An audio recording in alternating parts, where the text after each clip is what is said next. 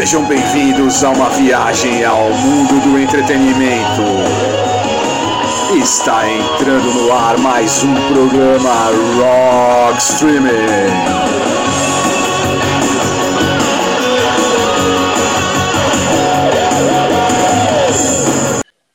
E aí, galera do streaming, começando mais um programa Rock Streaming, 17 programa Rock Streaming da segunda temporada nas plataformas Anchor, Spotify, Deezer e no Google Podcast. Eu sou o Paulo Bento e para me ajudar a apresentar o programa, o mestre das canções de Ninar, o Paulão. E aí, Paulão, muitas canções de Ninar essa semana? Fala, Paulo. Fala, pessoal. Essa semana vamos com Sacramento, Zeu, Ratos do Porão, Bush e fecharemos com Paul McCartney. Grande Paul McCartney. Essa é um clássico, hein, Paulão? Essa é um clássico da ruindade. E, Paulão, essa semana aí, essa semana é uma semana diferente, né? Porque eu estava essa semana, Paulão, tinha arrumei um tempinho, dei um pulinho lá na galeria do. Eu fui eu fui para a galeria do rock, né? Eu coloquei meu sobretudo, óculos escuro e chapéu, né, Paulão? Porque você sabe, nós estamos proibidos de entrar na galeria do rock devido às críticas que fizemos algumas bandas aí e tal. Greta Van Fleet, entre outras, né? Entre outras, Paulo. Então tô eu lá na galeria do rock, lá, olhando uns CDs, de repente um cara olha para mim e fala: Ô, você é o Paulo Bento? Do Rockstream? Eu falei, sou, cara, tudo bom? Beleza? Oh, beleza, cara. Os programa da hora de vocês lá, legal pra caramba, cara. Só que eu acho que você tem que tocar mais black metal, cara. Eu falei, porra, mas o Paulão já toca black metal, né, cara? E eu tenho que tocar uma coisa mais leve para dar uma aliviada tal. Eu falei, não, mas vocês têm que tocar mais black metal. Eu acho que você tem que tocar mais black metal, porque tá certo o Paulão de tocar muito black metal, hardcore, death metal. Falei, olha, cara, é, você vai me desculpar, mas é, a gente tem que dar uma variada, porque o programa é para todo mundo. Eu falei, cara, o programa Rock Streaming é para para a mulher do cara também, para os filhos, não só para o cara que curte um black metal. Aí ele olhou para minha cara, Paulo, e disse assim: Mas vocês têm que tocar mais black metal e você tem que tocar mais black metal. Aí eu falei pro cara: Tudo bem então, cara, tudo bem, vou, vou tocar mais black metal então. Tá. Beleza? Então, Paulo, essa semana. É... essa semana eu vou trazer um pouco de black metal, né, Paulão? Um pouco de black metal, só que do meu jeito, né? E vou trazer o hair metal em homenagem a esses caras aí, Paulão. A esse nosso fã do programa Rockstream. Vai ser um programa inteiro só de hair metal, Paulão. Só de hair metal, cara. Espero que ele esteja em casa ouvindo o programa Rockstream e vai adorar ouvir clássicos. Clássicos de White Snake, clássicos de Firehouse, clássico de Nelsons, Motley Crue. E para encerrar, Paulão, você vai trazer o Paul McCartney com Steve Wonder. Com Steve Wonder, eu vou trazer o Striper. Vou trazer o Striper, banda, banda de white metal, em homenagem a esse nosso amigo que curte black metal pra caralho. Paulão, nós teremos também o Enigma do Streaming, né? Que a galera de casa, de cara, de casa pira, né? E o Paulo racha o bico. O bloco que os ouvintes adoram por causa da treta que causamos, o Você Ama e Nós Odiamos. O bloco que os headbangers, os punks, os caras que curtem o black metal melódico choram, né? O bloco Os Brutos também amam. Teremos o Dan com as séries, o Léo nos trazendo algum console e jogo clássico dos games, e a enciclopédia Alexandre Cassolato com a história da música e suas vertentes. Paulão, como a gente faz toda semana sem enrolação, qual a canção de Ninar que você trouxe para o primeiro bloco? Vamos com o Sacramento, com When Nights Surround Me. Em homenagem ao nosso amigo que curte black metal, vou trazer a primeira música de, de, de hair metal. Vou trazer o Firehouse com Don't Treat Me Bad e já voltamos com mais programa Rock Streaming. Programa Rock. Streaming.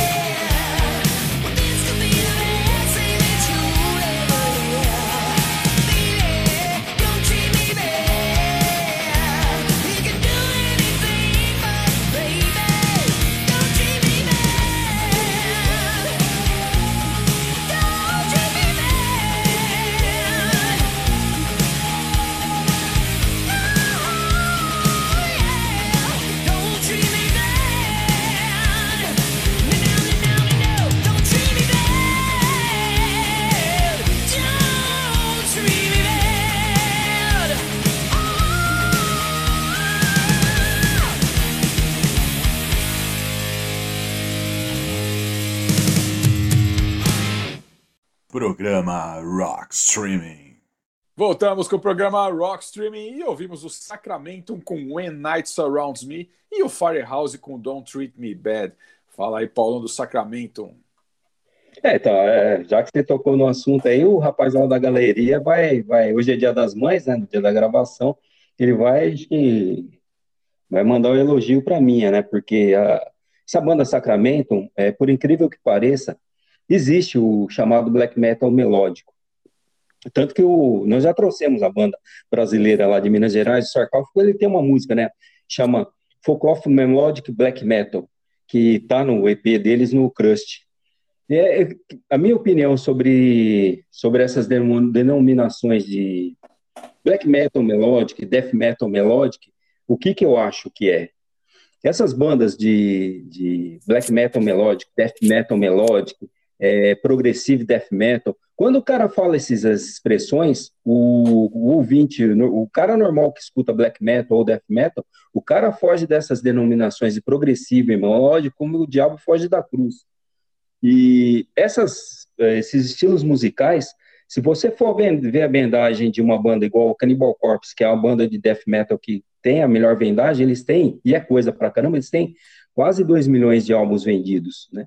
Se você pegar o Korn, que é uma banda de nu metal, que não é das mais conhecidas, 2 milhões de álbuns, de, de álbuns vendidos, são álbuns, eles chegaram a vender um álbum só, chegou a superar mais 2 milhões. Então você vê por aí que é um black metal, death metal, são músicas de nicho.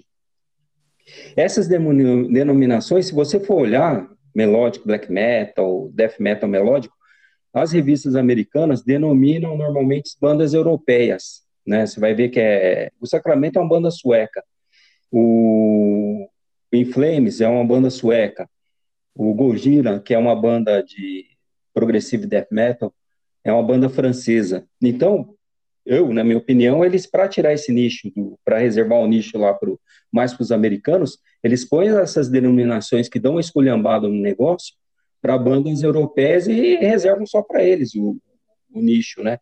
E o cara acaba nem ouvindo, porque conforme vocês escutaram no Sacramento, a letra dos caras é, é bem black metal, o estilo é, não tem, você não vê tanta diferença de, de um estilo é, do, do, do, estilo black metal normal, eles têm alguma um capricho, uma tecnicidade melhor, muito porque o, o, o Cassolato já falou no, num dos primeiros programas dele, lá na Suécia, lá no, no, nessa região, os caras estudam música desde a infância, é matéria obrigatória na, na escola, então o cara tem um estilo próprio, é mais caprichado, né?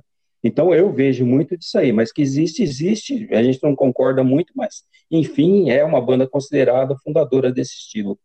Ela foi formada na Suécia em 90, ela só tem três álbuns de estúdio, e todos lançados pela Centro Mídia. Ele é formado pelo Nick Carlin no vocal, que ele no início ele era guitarrista, depois, conforme os outros membros das bandas foram entrando, ele migrou para o baixo, o Andres Cloak na guitarra e o Nicolas Rudolfsson na bateria. Então, é, essa banda tem várias influências, né? Tem o Battery, que é uma das mais antigas de black metal lá da Suécia, o Destruction, que é uma banda alemã, nós já trouxemos Slayer, Death, Metallica, que são bandas americanas. E essa música aí foi tirada do primeiro álbum deles, que é um tremendo de um, de um álbum, o Far Away from the Sun. Eu trouxe o Firehouse, né? Firehouse, grande banda de hair metal, né? Que era uma banda que eu eu tinha um cabelo um pouquinho menor que os caras, né, meu? O visual dos caras era um pouquinho menos carregado, né? Que as bandas que, que acabaram estourando dessa época, né? Creio eu porque eles, eles, eles saíram um pouco mais, mais são mais um pouco mais anti, mais novos, né? Porque o primeiro álbum do Firehouse foi só sair em 1990, né? E estourou, né? O primeiro álbum do Firehouse estourou e é muito bom mesmo. É um álbum que tem aquela música é, Don't Treat Me Bad, né? Que nós acabamos de ouvir. E aquela Love of a Lifetime, é uma puta balada bonita, legal pra caramba, que foi, acabou estourando nas rádios e também na MTV, né? Mas só que o que aconteceu depois, do, nos anos 90? Essas bandas todas, depois que apareceu Nirvana, Soundgarden, Pearl Jam, e as bandas de Seattle, né? Essas bandas aí foram praticamente por limbo, né? Sumiram, sumiram, desapareceram, né? E o, o, o Firehouse chegou a terminar, eles terminaram, mas acabaram voltando no ano 2000, né?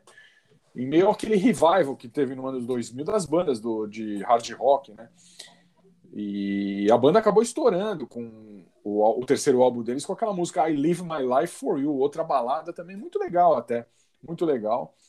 E, e o Firehouse acabou tocando no Brasil aqui em 2007, né? Eles tocaram aqui em 2007 no Brasil foi um sucesso do caramba. E se eu não me engano, eles acabaram lançando até um ao vivo aqui no Brasil. Firehouse ao vivo no Brasil. E é bem legal esse álbum, é bem legal. É uma banda que eu gosto muito, Firehouse, e os caras não tem muita frescura, meu. E, e muito legal. É, em 2011, o Firehouse lançou o álbum Full Circle, né, com regravações de When I Look Into Your Eyes, é, All She Wrote, Whole Daydream, entre outras músicas. É uma banda bem legal, Paulão. Eu gosto muito do Firehouse. A gente tem um certo preconceito, como você acabou de falar aí, das bandas de, de black metal melódico e tal. É, essas denominações é, só trazem o mal, né? Só trazem que eu vi a banda, não falar, ah, isso aqui é tal coisa, isso é tal coisa. Mas o Firehouse é uma banda que eu gosto muito, é muito legal. Bom, Paulo, e agora nós vamos para o bloco do Alexandre Cassolato com a história do rock e suas vertentes. Fala aí, Cassolato.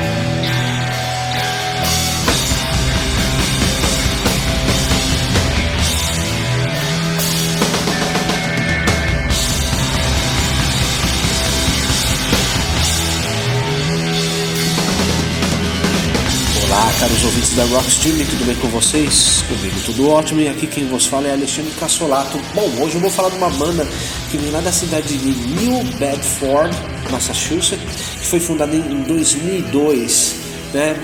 E teve um curto tempo aí de duração, foi até o ano de 2009, que eu falo da banda chamada Heaven Heart, né? Ou traduzindo para tradução livre, Tenha Coração.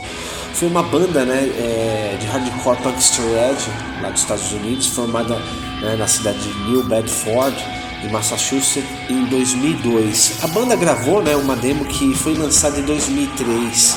Né, e em 2004 eles lançaram o EP What Counts, né, da Think Fast Records, com a sua estreia do Full Leg, né, o álbum The Thing We Carry, é, é, da Breed Nine Records, chegando somente em 2006. Né?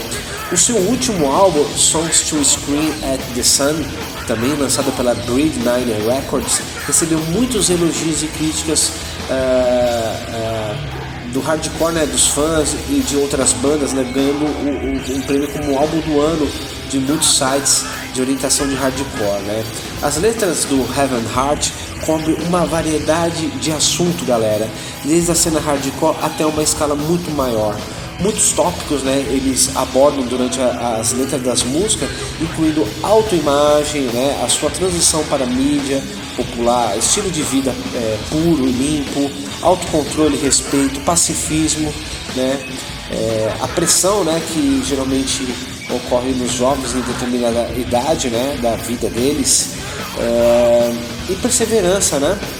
É, esse tema lírico né, permitiram que o Heaven Heart é, tem uma força de comando, pelo menos na cena do hardcore positivo, né? Então é uma espécie do hardcore positivo onde eles pegam as letras mais motivacionais, né? É uma coisa bem difícil encontrar em algumas cenas de música hoje em dia, até mesmo na cena como um todo. Mas assim, em 2015, né, é, quatro dos cinco membros do Heaven Heart, né, lembrando que a banda ela, né, ela teve uma duração de 2002 até 2009, né, um curto espaço de tempo, mas assim ganhou muita notoriedade na cena do hardcore, né, principalmente pelos dois álbuns que eles lançaram na época, né, durante esse período, tirando o EP, né, os EPs e engraçado, né, eles fizeram um show de encerramento em 2009 no dia 10 correção, dia 17 de 10 de 2009. Teve passagem aqui também pelo Brasil em 2009, né, o Heaven Heart. Só que em 2015, né, depois que eles ficaram no hiato, em 2015, quatro dos cinco membros finais do Heaven Heart, né, o Patrick Flynn, que é o vocalista, o Kei Usi, Sean Costa, Ryan Hudon, além do guitarrista né, da turnê de 2009, da última turnê deles que eles fizeram, né, a turnê de encerramento, o Austin, o Austin Stamper, formaram uma banda paralela né, chamada Free, que lançaram uma, uma demo intitulada né, é, com apenas quatro faixas por Trevor Valg, né, do Sex Position e do Soul Control, na sua casa lá, lá em New Bedford.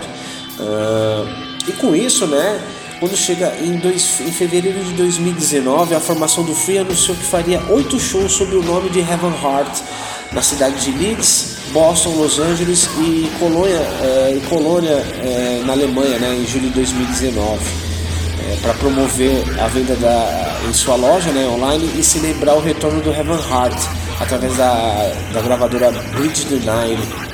Então, assim, é, o, o Heaven Heart é uma banda de stray edge, para ser mais exato, né, de hardcore e stray edge. E se você pega os álbuns para escutar e as letras, você vê o tamanho da positividade que as letras se encaixam com o padrão que acontece nos dias de hoje.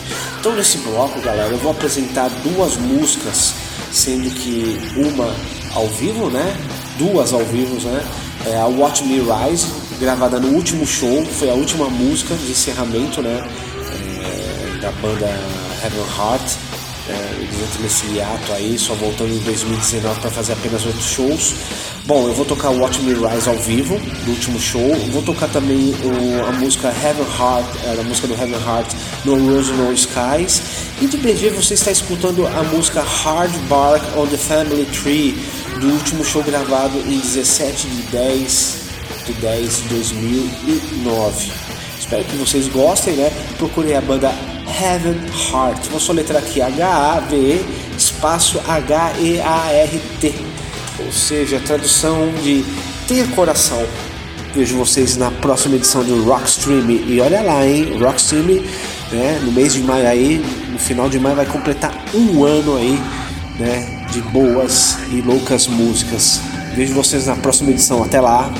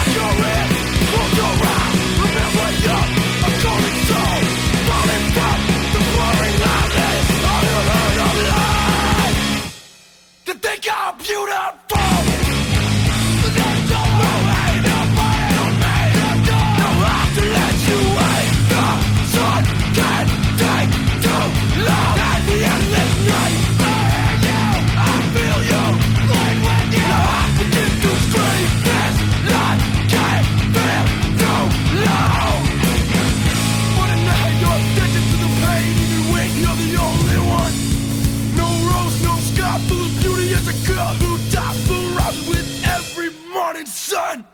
Alone!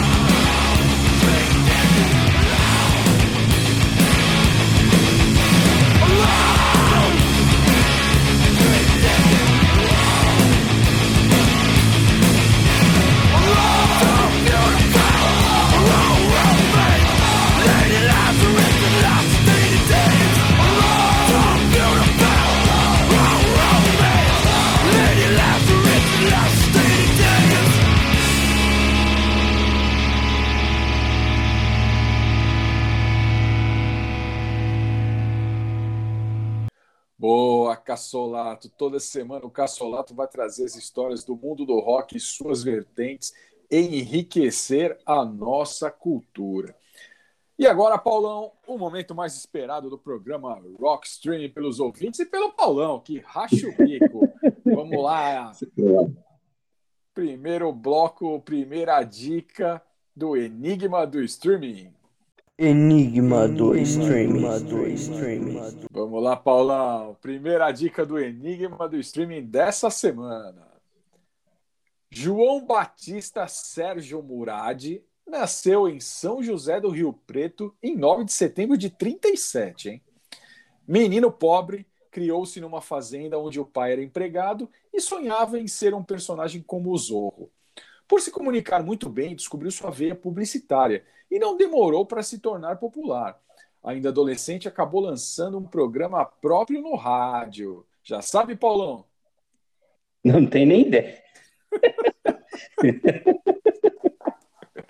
Bom, Paulão, já que você não. É, ele queria ser o Zorro quando era criança, Paulão.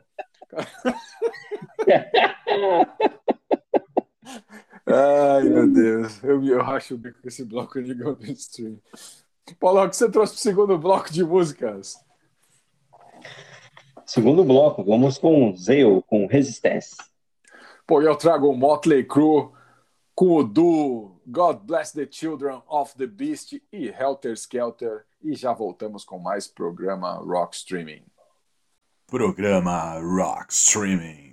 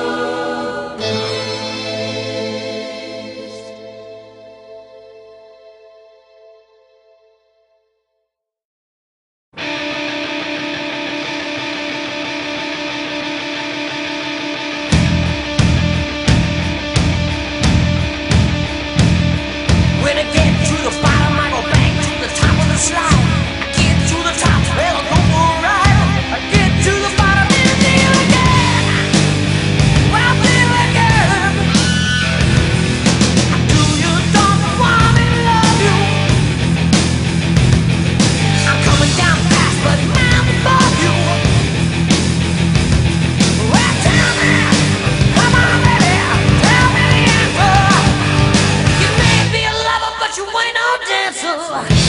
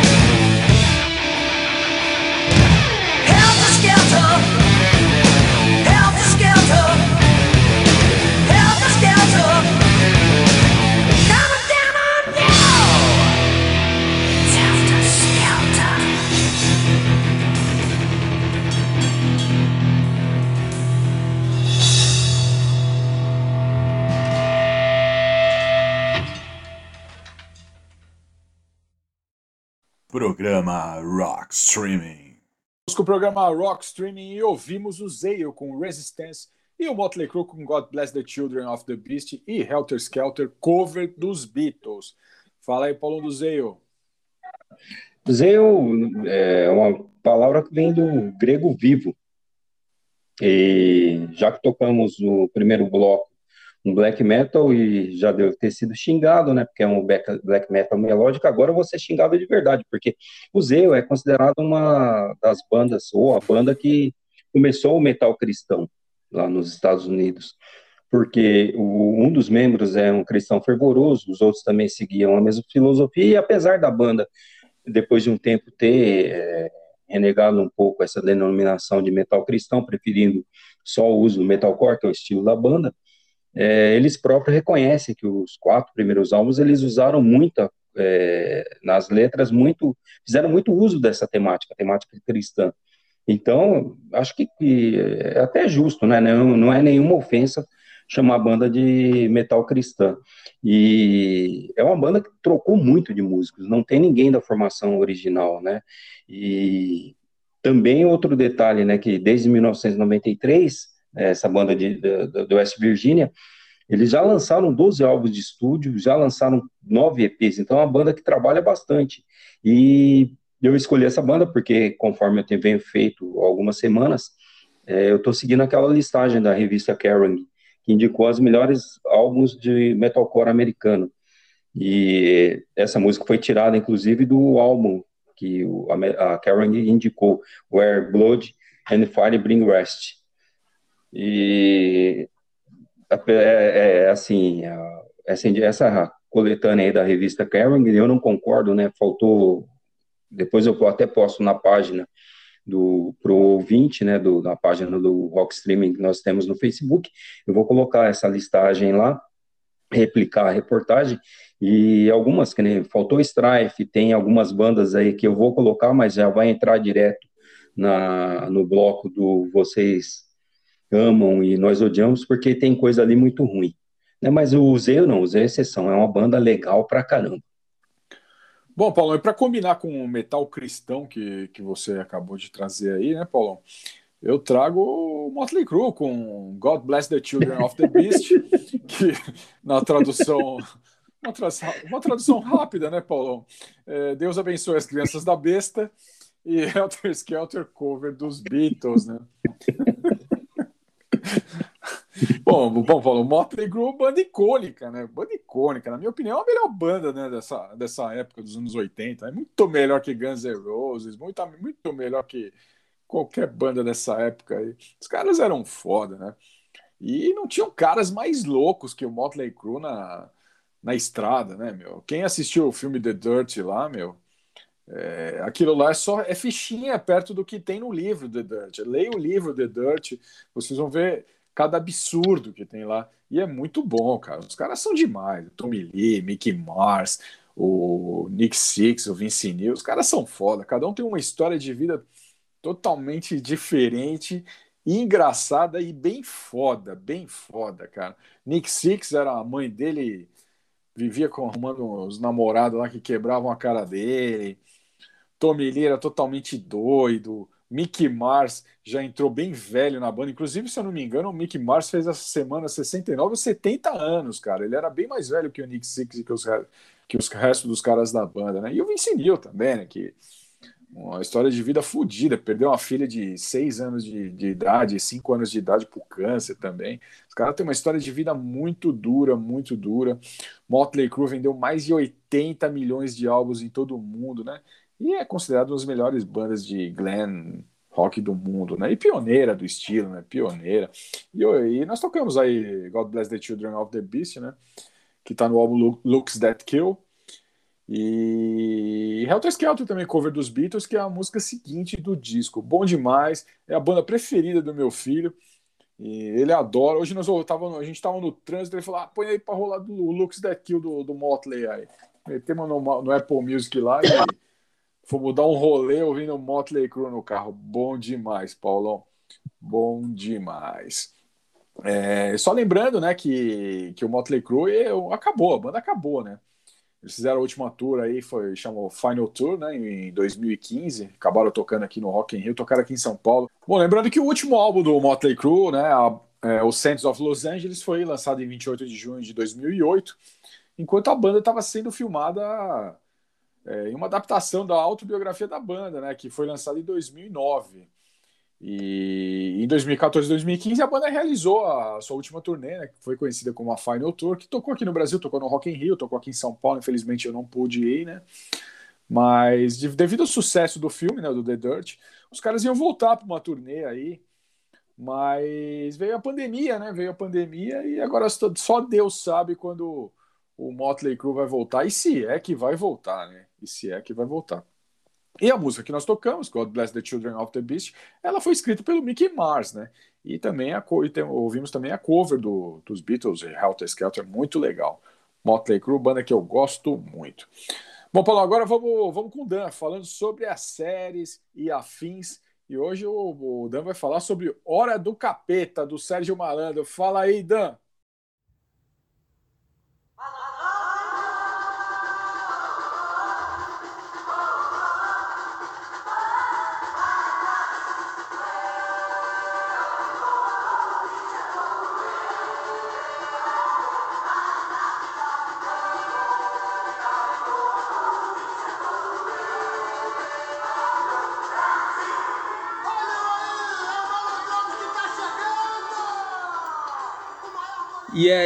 Yeah, Pauleta! Yeah, yeah, Paulão! É farofafá, Léo, é biloteteia, caçolato, muito glu-glu pra galera que curte rock streaming. Dan mais uma vez chegando por aqui, trazendo os clássicos da TV, do cinema e do streaming. E hoje tem muito yeah, muito glu-glu, biluteté e muita farofafá. Hoje vamos relembrar o maravilhoso Hora do Capeta de Serginho Malandro. Tudo começou em 1987, quando o Silvio Santos aborda Serginho Malandro nos corredores do SBT e diz a ele: Tive uma grande ideia.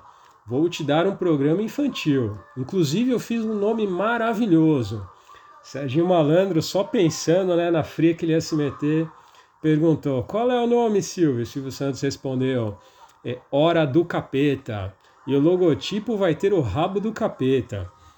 O Serginho Malandro deu essa declaração no programa de Danilo Gentili tempos atrás, contou essa história e disse que na hora ele pensou: que merda.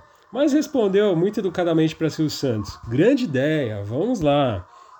Começava assim o sensacional programa infantil Hora do Capeta. O programa era gravado em São Paulo, no antigo estúdio da Vila Guilherme, e estreou em 22 de junho de 1987. Hora do Capeta apresentava brincadeiras com as crianças da plateia, quadros humorísticos e desenhos animados e rapidamente caiu no gosto do público infantil. O estilo do apresentador de se vestir como um moleque, de macacão e boné sempre virado para o lado, tornaram-se marca registrada de Sérgio Malandro. Se a Xuxa era inspiração de moda para as garotas, Serginho Malandro cumpria o mesmo papel para os meninos. Suas gírias também caíram na boca da garotada, como Chuchu beleza ou Vem meu glu-glu. Quando o malandro gritava, olha o avião, abaixa, abaixa, toda a molecada se deitava no chão para não ser levada pelo avião que dava um rasante. Mas a gente só ouviu o ruído do avião, é claro. Bom, haviam dois quadros de maior destaque no programa. A Porta dos Desesperados, que foi uma criação de Sérgio Malandro, que dizia que o quadro era uma sátira baseada na Porta da Esperança. O apresentador chamava uma criança para participar e ela tinha que escolher entre três portas. Uma delas continha videogames e bicicletas, dentre outros brinquedos, e as outras duas tinham figurantes fantasiados de monstros, gorilas e outras coisas que perseguiam a criança que abria a porta errada. Ó, muita criança saía chorando de lá, viu? E para participar, a criança deveria provar que realmente estava desesperada e obedecer aos comandos de Sérgio Malandro, como rolar no chão, gritar, fazer caretas e por aí vai. Bom, o segundo quadro de maior destaque, sem dúvida nenhuma, era o goleiro Malandrovski. Tratava-se de uma competição de pênaltis em que dois grupos de crianças, né, de três crianças, representavam um grande time de futebol. O goleiro, como não podia deixar de ser, é Serginho Malandro, sobre o é, vestido do personagem Malandrovski, com a peruca colorida e roupa de goleiro. Bom, ganhava a competição o time que mais fizesse gols no maior frangueiro do mundo. Além das brincadeiras, não podiam faltar os desenhos animados no programa, marca registrada dos anos 80. Nossa turma, a turma do Pica-Pau, Hong Kong Fu, Pequeno Príncipe, Formiga Atômica, entre outros, faziam parte da programação. Apenas como curiosidade, no final dos anos 80, os programas infantis dominavam a programação das emissoras. No SBT, por exemplo, a sequência era, começando logo cedo, hein? Simoni, depois Sérgio Malandro, Mariane, Bozo e por último Mara Maravilha. Tudo isso num dia só, hein? A TV era para as crianças nos anos 80. Em 1990, após participação no filme Lua de Cristal, Sérgio Malandro acaba assinando contrato com a Rede Globo, fazendo com que Hora do Capeta terminasse naquele ano. Na Globo, o apresentador chegou a cobrir férias da Xuxa e teve também o seu próprio programa infantil, que durou cerca de um ano, entre 92 e 93. Em 1994, Sérgio Malandro retorna ao SBT com o programa Sérgio Malandro, que acabou sendo uma espécie de continuação de Hora do Capeta. Mas não durou muito, esse programa durou pouco tempo. Bom, como curiosidades, aqui uma das assistentes de palco de Hora do Capeta era a maravilhosa Susana Alves, que anos mais tarde viria a se tornar a tiazinha. E ó, para quem não sabe, os grandes sucessos gravados por Sérgio Malandro, Farofafá e Biloteteia são do já falecido cantor Mauro Celso. Me lembro muito desse programa do Sérgio Malandro, pois eu tive a oportunidade de ir é, algumas vezes né, em excursões da escola. Uma das vezes, inclusive, eu me lembro que era uma sexta-feira santa. A gravação atrasou demais, ficamos o dia todo esperando para gravar apenas o quadro do Malandrovski. Na gravação, uma das malandrinhas me deu um bandeirão para eu segurar, mas eu era pequeno, eu devia ter uns 7, 8 anos e o bandeirão era muito pesado e eu acabei derrubando a bandeira na cabeça dela. Eu só lembro da cara de choro dela olhando para trás com raiva. E como eu me lembro que era uma sexta-feira santa, eu me lembro que quando eu cheguei em casa, minha mãe perguntou se eu havia comido alguma coisa. E eu disse a ela, sim, comi um lanche de presunto e queijo que eles deram para nós. Tomei a maior comida de rabo de todos os tempos por ter comido presunto em plena Sexta-feira Santa. Bons tempos aqueles. Bom, galera, de BG nós ouvimos músicas do LP Hora do Capeta, que eu tenho aqui comigo em mãos autografado. Deixo vocês com o tema de abertura de Hora do Capeta de Serginho Malandro com O Escândalo, Capeta em forma de guri. Yeah, yeah!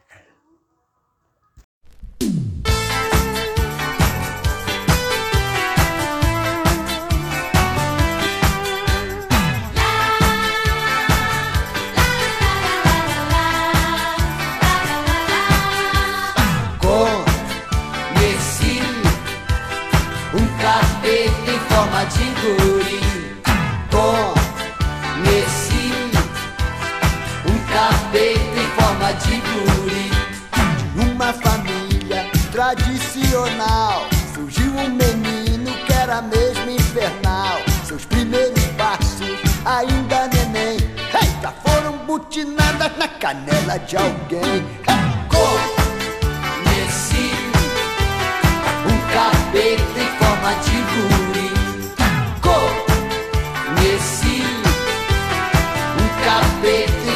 de guri.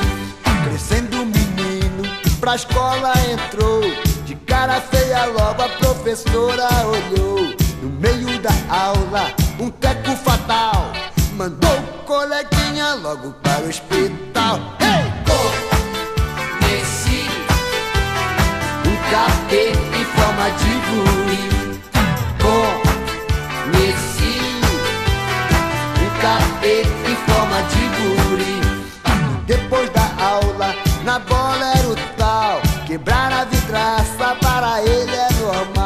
Mas num belo dia, por perder um gol, botou fogo na casa e depois derrubou.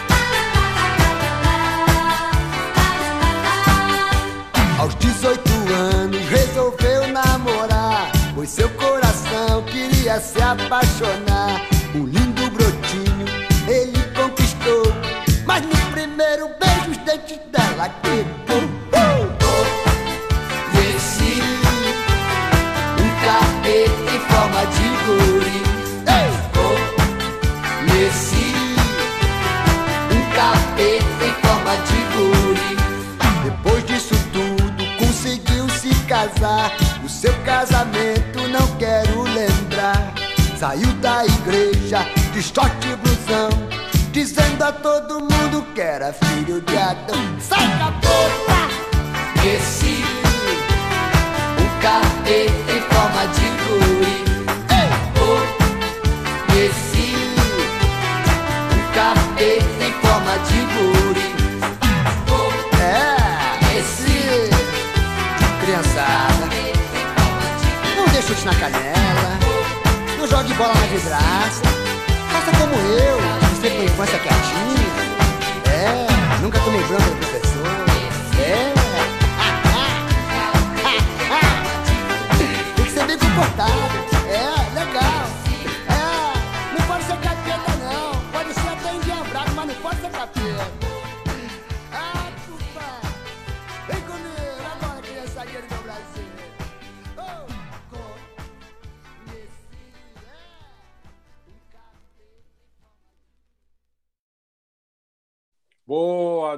Toda semana o Dan tá aqui falando sobre as séries e afins. E hoje os, pa- os papéis estão se invertendo, hein, Paulão?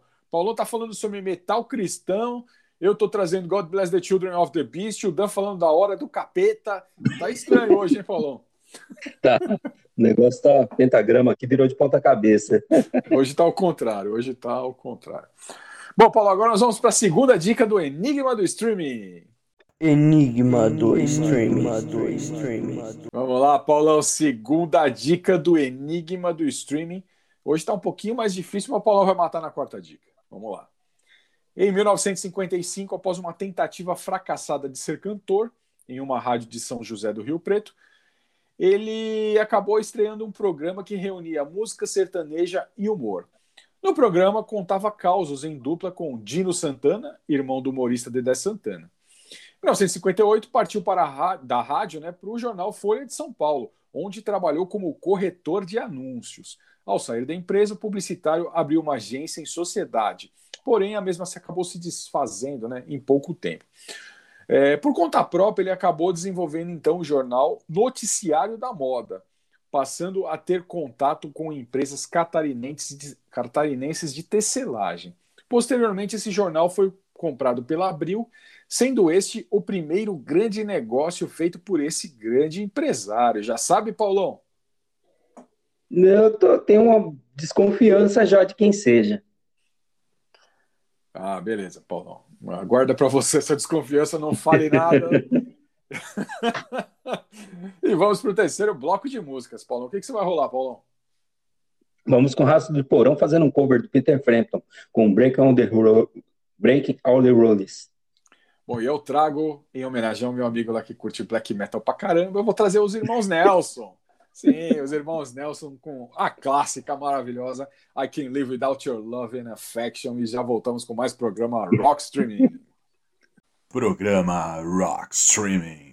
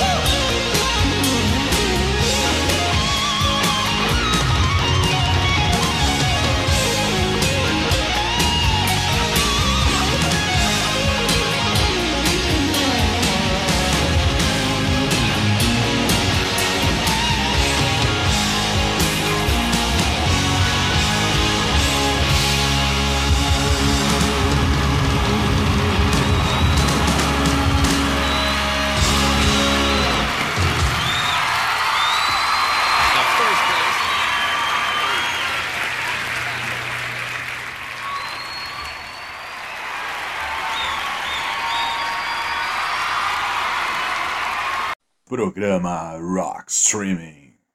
Voltamos com o programa Rock Streaming e ouvimos a clássica cover do Ratos de Porão com Breaking All the Rules do Peter Frampton e o Nelson, os irmãos Nelson com I Can't Live Without Your Love and Affection.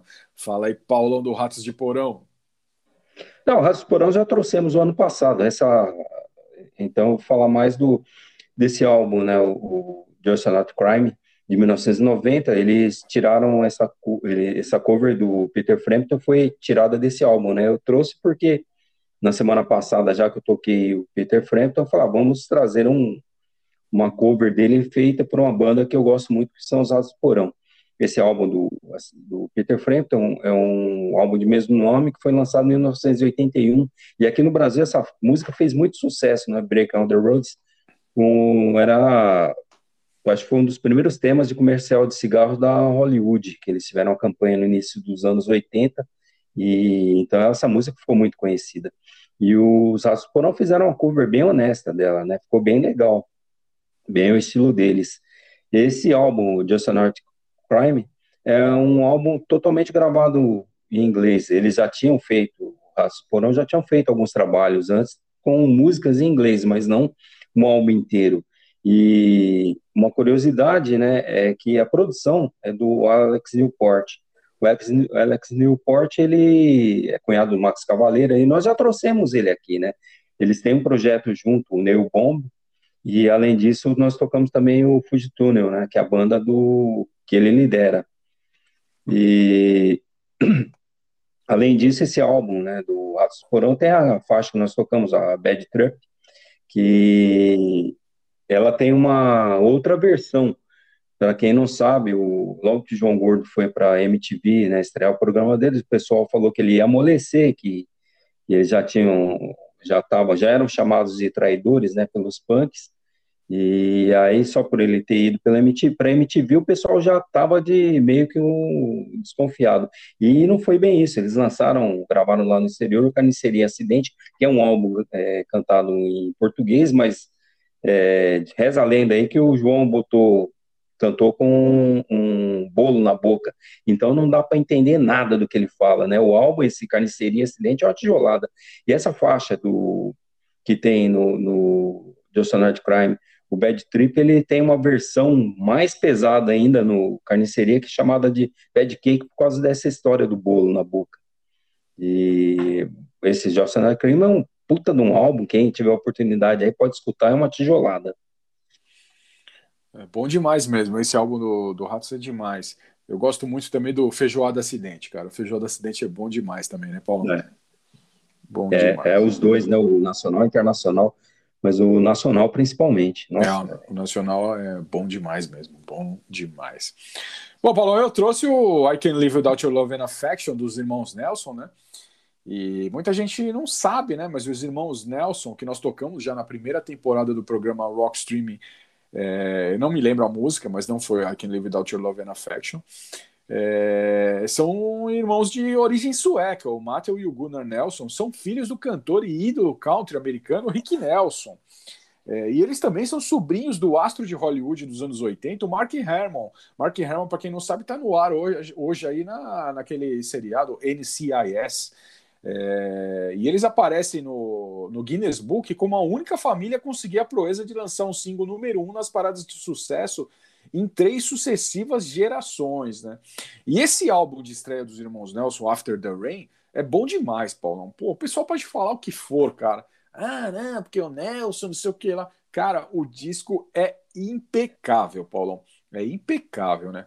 É, I Can Live Without Your Love and Affection foi o, foi o hit número um da banda, né? E ainda temos nesse álbum dois, duas músicas que fizeram sucesso do caralho, que foi Only Time Will Tell, uma bela de uma balada, e After the Rain também. Bom demais. Bom demais. E falei irmãos Nelson, eu lembro dos, dos irmãos Nelson no Viva a Noite. Lembra, Paulo, quando eles foram no Viva a Noite? Olha! Os irmãos Nelson! Que demais! Que demais! O Gugu até ovulava, Paulo, quando ele viu os irmãos Nelson no palco lá. Foi muito legal mesmo. Quem quiser, quem quiser acessar aí, Paulo, pode acessar no YouTube aí que deve ter os YouTube. irmãos Nelson no... Tem no YouTube, não tem? Os irmãos Nelson no, no Viva a Noite. Se eu não me engano, é... ou é Viva a Noite ou é no naquele Domingo Legal. Domingo Legal! Vejam aí, é muito legal, muito legal os irmãos Nelson. Eu gosto muito desse álbum. Bom demais, bom demais, Paulão. E agora, e agora nós vamos para o bloco do Léo, Paulão, falando com as curiosidades e histórias do mundo dos games. Fala aí, Léo. E aí, Paulão, e aí, Pauleta, e aí, galera, beleza? Aqui é o Léo e estarei falando hoje de Halloween do Atari. Então, bora lá! Tudo começou com o sucesso dos clássicos de terror Então, investindo no filme Halloween de 1978, a Wizard Games, em conjunto com a Micrographic Image, acabou lançando em 1983 esse clássico do Atari 2600. A história se desenvolve com a babá Laurie Strode, no filme interpretado por ninguém menos que Jamie Lee Curtis. Ela precisa proteger as crianças do ataque de Mike Myers. Ele conseguiu entrar na casa e está louco para decapitar todos. O jogo se desenvolve com Laurie levando as crianças até um ponto seguro e conseguindo uma arma disponibilizada entre os cenários, ela pode atacar e matar o nosso serial killer. Um ponto bacana desse jogo, o que, que é? Ele é um jogo de aventura mesclado com momentos de suspense.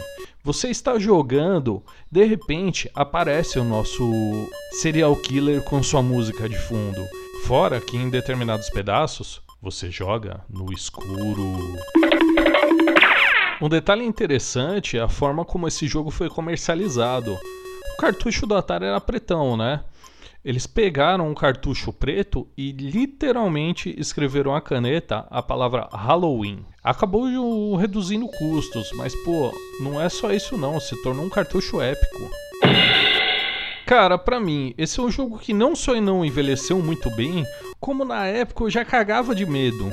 Cara, eu sou suspeito de falar, né? Chega até a ser engraçado pela quantidade de pixels, mas com aquele clima de suspense, aquela música aguda de fundo, cara, eu morria de medo.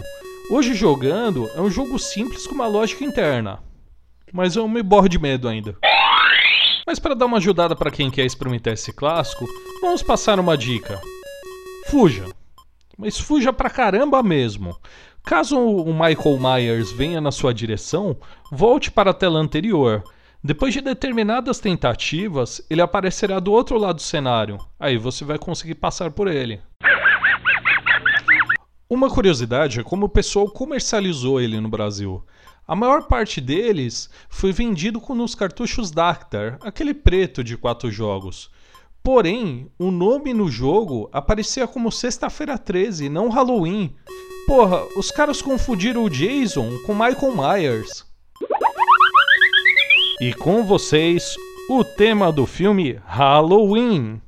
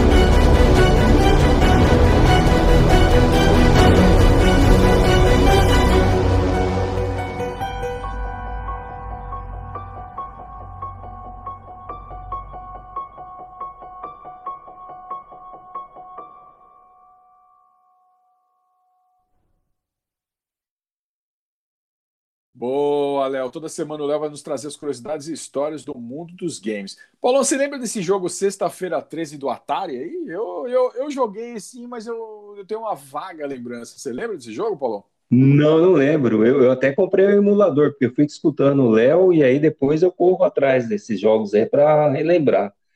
Porque eu não, esse realmente eu não lembro, não. Então, bora procurar aí, procurar na internet o jogo e jogar no emulador para a gente se acabar de jogar sexta-feira 13. Bom, Paulo, agora nós vamos para a terceira dica do Enigma do Streaming. Olha! Enigma do Streaming. Vamos lá, Paulo, terceira dica, hein? Nos anos 70, liderou a conta de grandes empresas. Lançou motes históricos, como o leite de aveia da Vene, é, o, aquele comercial das toalhas Butner. E lembrando que o leite de aveia da Vene tinha como a estrela do merchandising a Tônia Carreiro, né? E nessa década acabou se dedicando muito à publicidade, né? Onde sempre encontrava também um tempo para trabalhar como agente de alguns artistas. Já sabe, Paulão? É, eu, eu tinha uma desconfiança no bloco anterior. Esse daí não me ajudou em nada. Eu falei, Paulo, que essa semana eu dei uma dificuldade, a dificuldade e você só ia matar no, na quarta dica. Na quarta dica. Bom, Paulo, agora nós temos o bloco Os Brutos Também Amam. Aquele bloco em que os headbangers, os punks e os caras que curtem black metal melódico têm aquela taquicardia. Lembrando daquele amor perdido, chutado, te deixou na vala, na lama, chorando em posição fetal do lado da cama, lembrando daquela desgraçada que te deu um fora, que você fez tudo por ela, ela não tava cagando na tua cabeça, Paulão. Mas, Paulão, o que, que você vai rolar hoje no, no bloco Os Brutos Também Amam? Vamos com Bush com a versão acústica de Come Down. Bom, Paulão, e eu trago o White Snake com The Deeper the Love. E já voltamos com mais lamentos aqui no bloco Os Brutos Também Amam. Os Brutos Também Amam.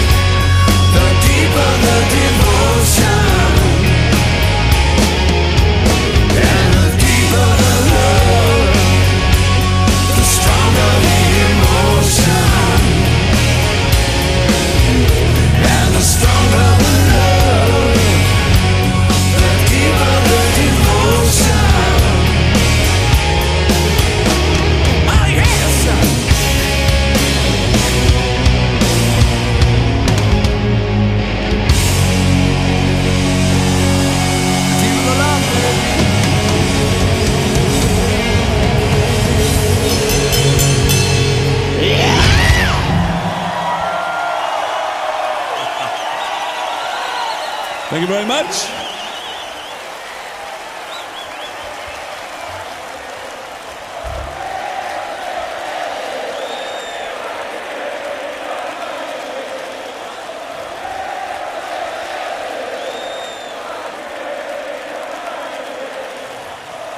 Programa Rock Streaming. Voltamos com o programa Rock Streaming e ouvimos no bloco Os Brutos Também Amam, o Bush com Calm Down e o White Snake com The Deeper the Love. Falei, Paulo, por que, que você chora em posição fetal ouvindo Bush com Calm Down?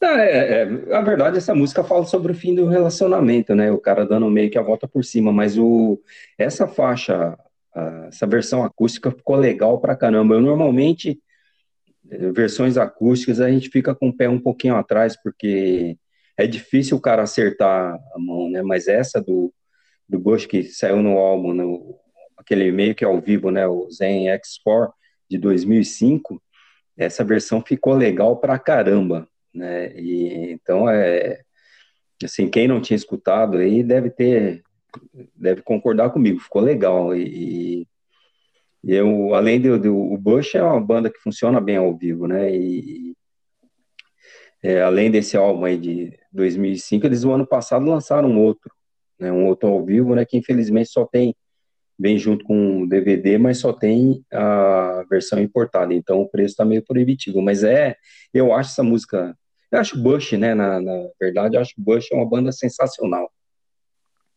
Não, Bush é, Bush é bom demais, né, Paulão?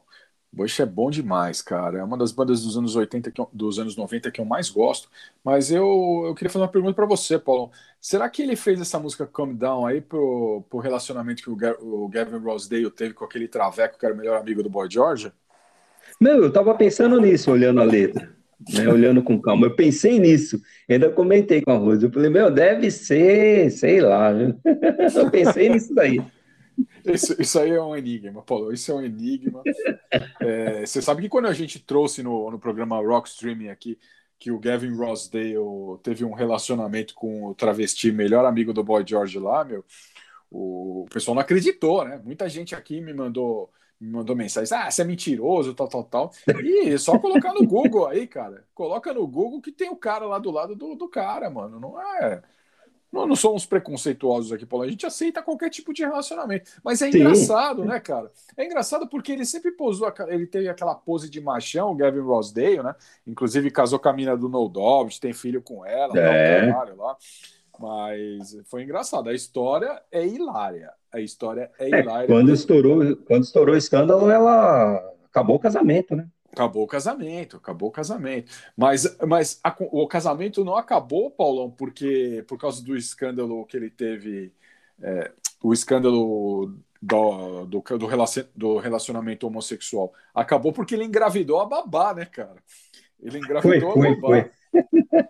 Ele Mas nessa negava foi mais ou isso menos na mesma época que estourou, né? Foi na mesma época, foi na mesma época. Mas que é engraçada a história, é engraçada demais.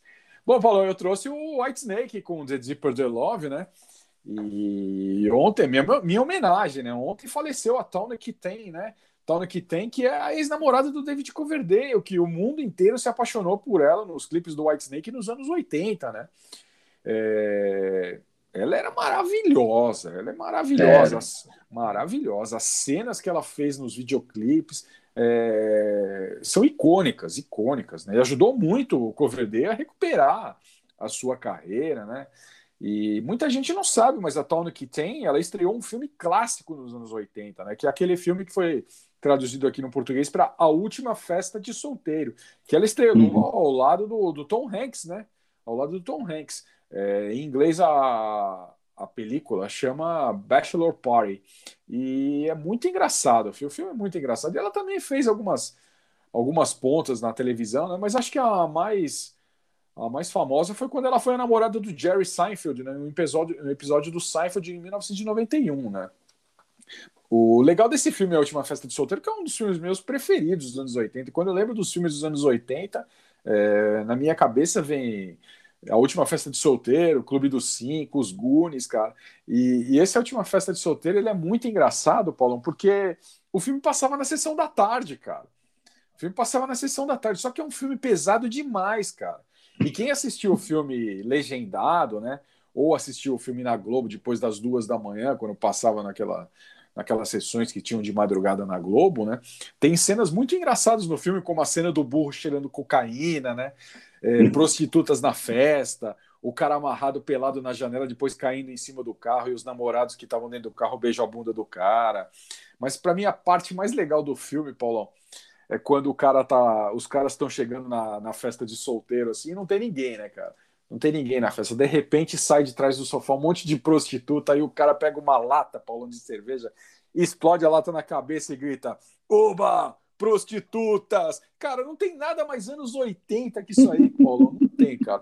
Esse filme é demais, é demais. Eu até tenho aqui em DVD, comprei em DVD porque o filme é demais. Mas a Tawny que tem no filme, ela rouba a cena em todas as cenas que ela aparece do filme.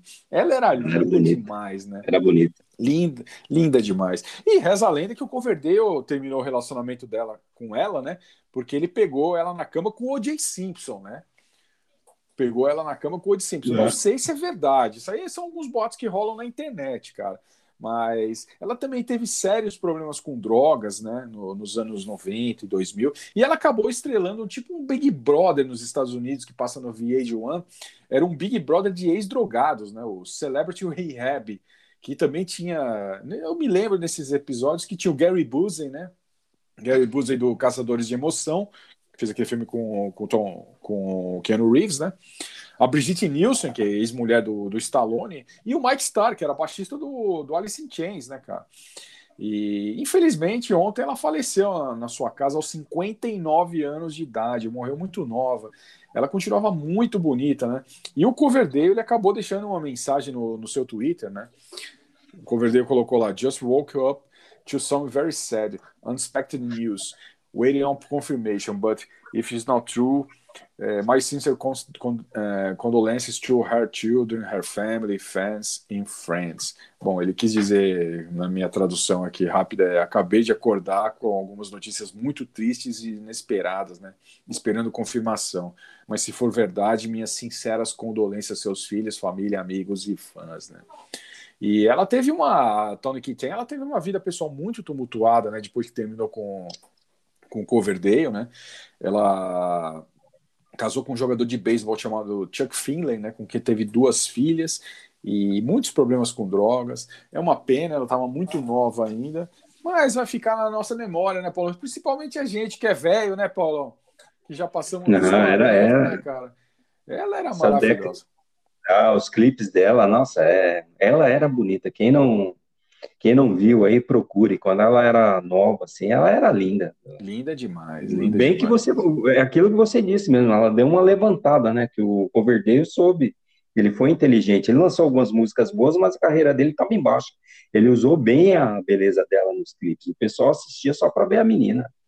E nessa época começaram a associar o, o White Snake também com hair metal, né? Porque o cabelo do Coverdale era maior que o cabelo da Tawny que tem, né, Paulão?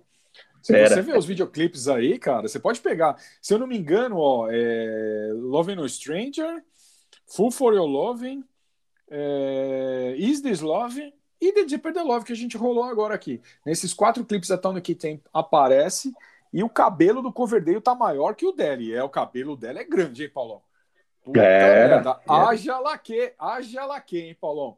Haja laque. Cabelo maior só o meu quando eu passava laque para ir para faculdade para mostrar meu topetão, hein, Paulão? Fala a verdade, hein? Bons tempos que eu tinha cabelo, viu, Paulão? Bons tempos que eu tinha muito cabelo. Bom, Paulo, agora nós vamos para a última dica do Enigma do Streaming. Enigma do streaming. do streaming. Última dica. Agora o Paulão mata. Agora o Paulão mata fácil. Vamos lá. Depois de um certo período, criou o personagem que lhe daria sua fama. Um vaqueiro que ama os animais e defende os oprimidos. Sua paixão pela arte falou mais alto, fazendo com que ele montasse sua trupe e percorresse milhares de municípios com seu circo, apresentando a saga de um herói, um cowboy tipicamente brasileiro. Estreou um programa na Rede Record com Renato Aragão e Dedé Santana chamado Os Insociáveis, que mais tarde passaria para a Rede Globo com o nome de Os Trapalhões, tendo ele como produtor. Em uma viagem ao Walt Disney World, na companhia de Renato Aragão, ficou encantado com a beleza dos parques temáticos e acreditava que o Brasil poderia ter algo, no mínimo, igual, igual, né? O visionário não queria apenas desenvolver um parque, mas sim um destino turístico o qual, no qual o parque deveria ser a âncora desse destino. Mesmo chamado de louco por amigos e familiares, estava decidido e colocaria seu sonho em prática no estado de Santa Catarina, na cidade de Penha. Morreu em 1 de fevereiro de 2008, aos 70 anos de idade, no Hospital Sírio-Libanês em São Paulo, após ser submetido a uma cirurgia cardíaca para a correção de uma endocardite infecciosa, vindo a falecer por choque cardiogênico durante a cirurgia. Paulão, quem que é o enigma do streaming dessa semana? Saudoso Beto Carreiro. Grande Beto Carreiro, cara. É, muita gente é, não sabe, né, cara? Não sabe. Mas ele transformou a cidade de Penha. Ele transformou a cidade de Penha, Balneário É. Camboriú. Graças a ele, eu que sou um cara que vou todo ano, eu vou para Balneário Camboriú, eu amo aquela cidade e pretendo mais para frente morar lá. É, Penha, Balneário Camboriú e adjacências ali. É, mudou tudo, mudou tudo, graças ao Beto Carreiro, quando ele criou o Beto Carreiro World lá, né? É um ponto turístico espetacular. Quem não conhece, nós estamos fazendo propaganda gratuita aqui, Paulão. É bom demais o Beto Carreiro World. É, quem nunca foi, vá para lá, Vá. que é bom demais, né? E o cara era legal Reserve pra aí. caramba. Reserve uns dois dias que tem muita coisa lá, é legal pra caramba. Vale a pena. Vale a pena aí. É, é muito legal, muito legal mesmo. E eu conversei com Beto Carreiro, Paulão. Eu conversei com Beto Carreiro. Uma vez, eu e meus amigos fomos a um programa que chamava Fanzine, que tinha na TV Cultura. E o convidado especial desse dia, quem que era? Beto Carreiro. Cara, eu troquei uma ideia com o Beto Carreiro, cara. Tivemos uma conversa curta, mas muito legal e inesquecível, na minha opinião.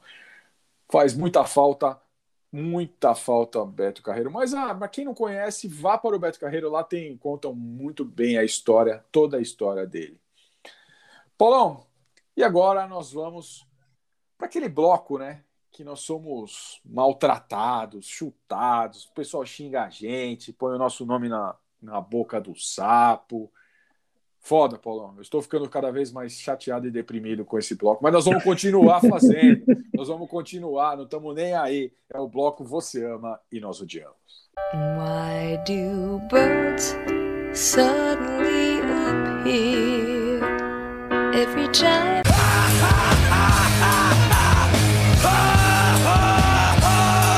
Você ama e nós odiamos.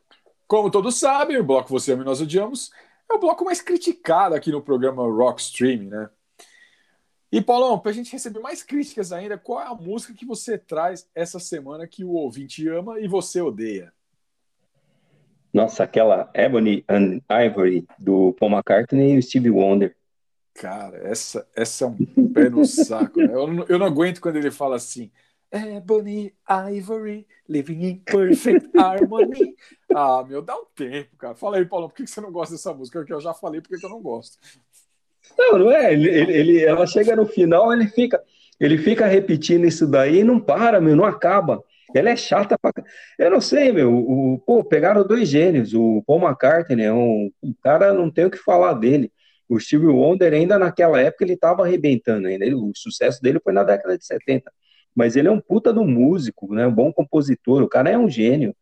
E juntou os dois e saiu essa merda aí. Eles fizeram para a trilha sonora daquele filme lá, o Give My Regards to Broadway Street, de 1984. O filme foi um, um puta de um fiasco e a música, ao contrário do filme, fez um sucesso aí. E dessas músicas grudentas, né? É, ela não, não gruda, parece um chiclete. É, é verdade. Verdade, Paulão. É verdade. Ainda bem que o Steve Wonder não viu a merda que ele estava fazendo, né, Paulo? Ele-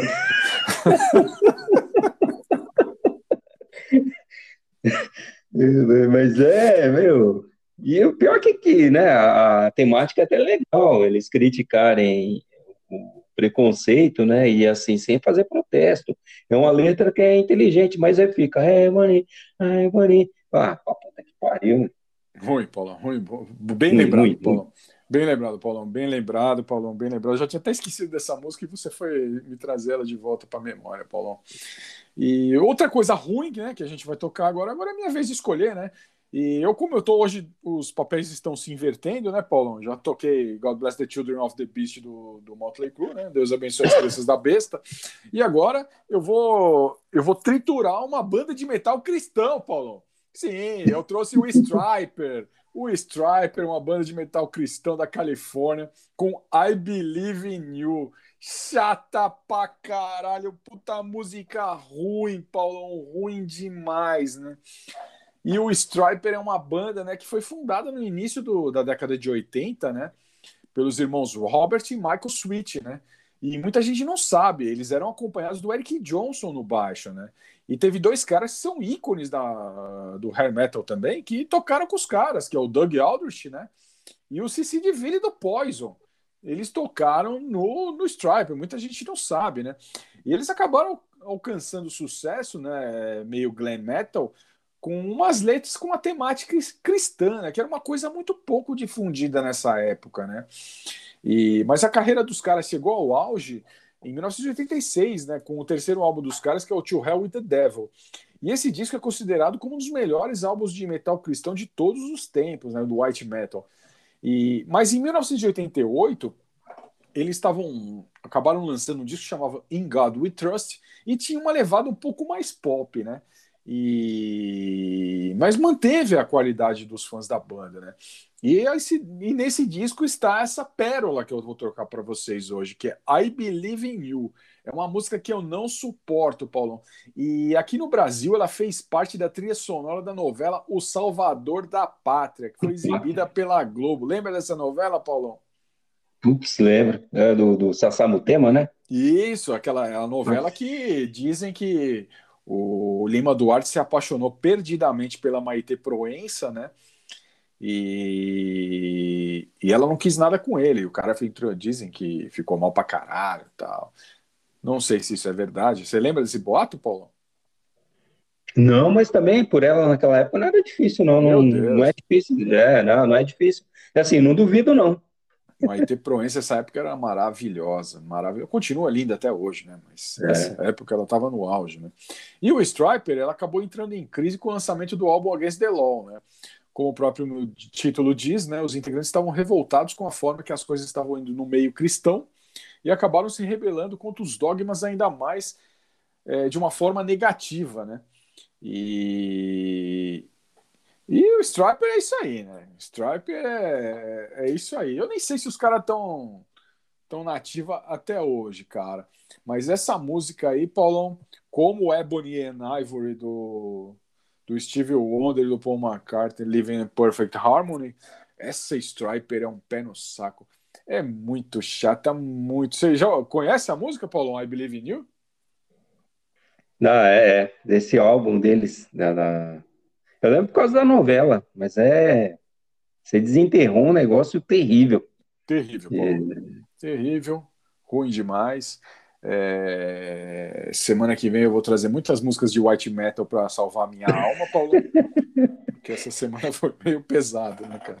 Foi meio pesado. Bom, bom, ouvintes do programa Rockstream, nós deixamos vocês com essas duas pérolas da ruindade, né? Que é o Steve Wonder e o Paul McCartney com Ebony and Ivory e o Striper com I Believe in You.